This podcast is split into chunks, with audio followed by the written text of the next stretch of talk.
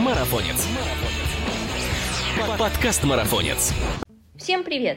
Это подкаст «Марафонец». Здесь мы обсуждаем бег и спорт на выносливость, тренировки, экипировку, мотивацию, соревнования. Другими словами, все, что делает нас сильнее, а жизнь активнее. И с вами ее ведущий Мирова Ася.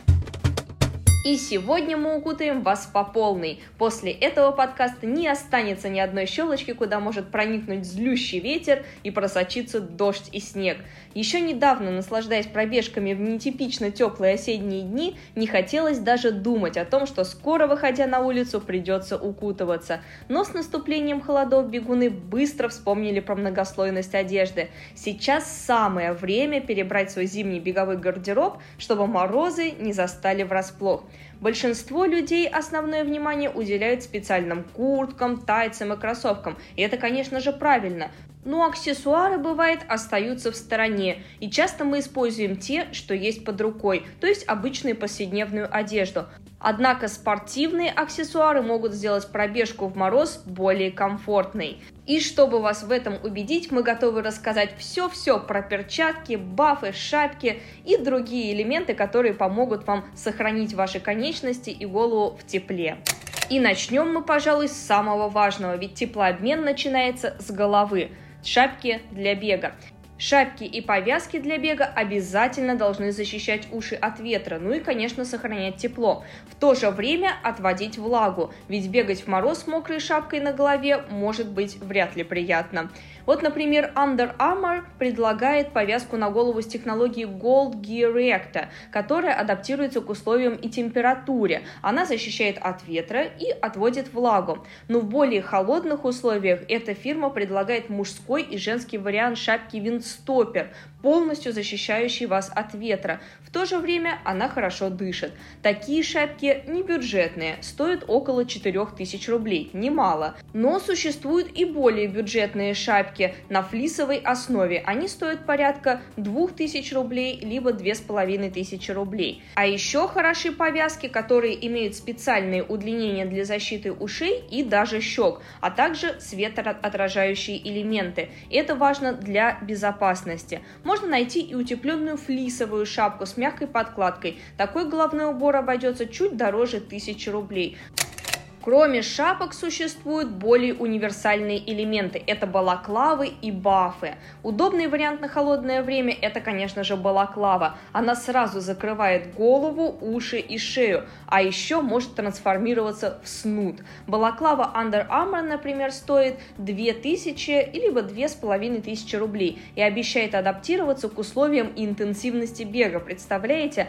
а также согревает воздух для дыхания в мороз. Ту же функцию выполняет футбольный снуд от Nike, который вполне можно использовать и во время бега. Стоит он чуть меньше, где-то около полторы тысячи рублей, но защищает только шею и лицо. Важно также обращать внимание на крой балаклавы. Лучше, если она сделана с минимальным количеством швов и приятно на ощупь. Конечно же, чтобы не натирать шею и щеки и избавить вас от неприятных ощущений во время движения.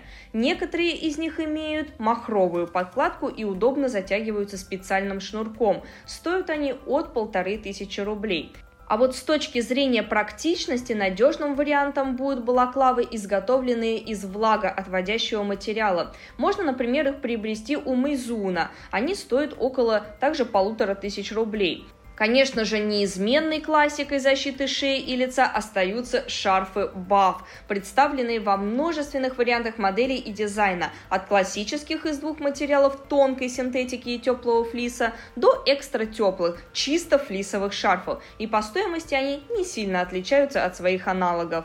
А мы тем временем перебираемся ниже, к рукам, которые, к сожалению, мерзнут чаще всего. И поговорим о перчатках для бега. Перчатки для бега обычно также изготавливаются из влагоотводящего материала и защищают руки от ветра и мороза. Например, те перчатки, которые удерживают тепло и обладают мягкой текстурой, а также имеют специальные вставки для тачскринов, стоят в среднем не более 2500 рублей. Но можно, конечно, найти всегда вариант побюджетнее.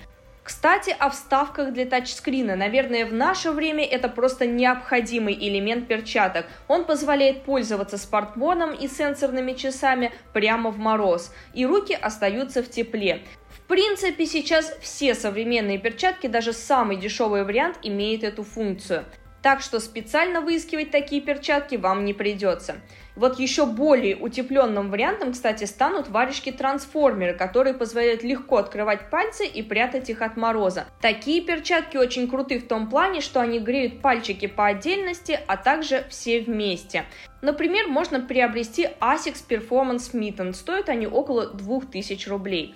Конечно же, стиляги могут подобрать себе менее бюджетный вариант и приобрести, например, моднявые, но в то же время практичные Stella McCartney почти за 4000 рублей, но зато у них есть удлиненные манжеты и изысканные узоры. В целом, большинство представленных на рынке аксессуаров обладают схожими характеристиками и отличаются в основном по дизайну. Чтобы обеспечить себе больше комфорта во время бега на морозе, придется потратить в среднем от 3 до 5 тысяч рублей, хотя можно, в принципе, и сэкономить, выбрав универсальные модели. Конечно, скорости они не добавят, но сделают зимнюю пробежку более приятной и уютной. Вот и все, утепление прошло успешно, и теперь вы точно не замерзнете. И не забывайте, что большая часть теплоотдачи происходит через голову и наши конечности. Так что не пренебрегайте надежной экипировкой и берегите себя. Тем более, что наш автор статьи Екатерина Преображенская все об этом рассказала, а озвучила ее рекомендации я, Мирова Ася. И если вам стало тепло и уютно после этого подкаста, то обязательно подпишитесь на нас на тех платформах, на которых вы вы нас слушаете, ведь впереди еще столько интересных тем. Пока!